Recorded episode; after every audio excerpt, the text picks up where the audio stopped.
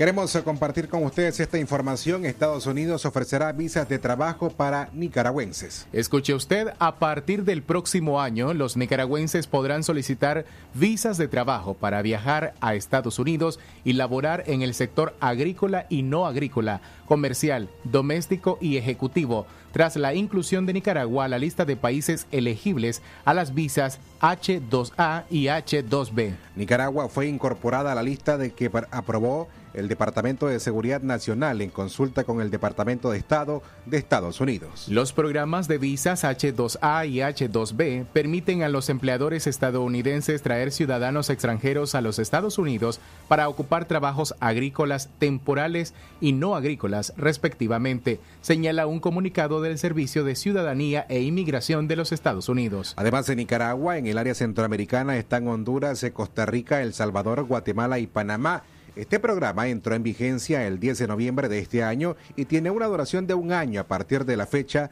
de su publicación.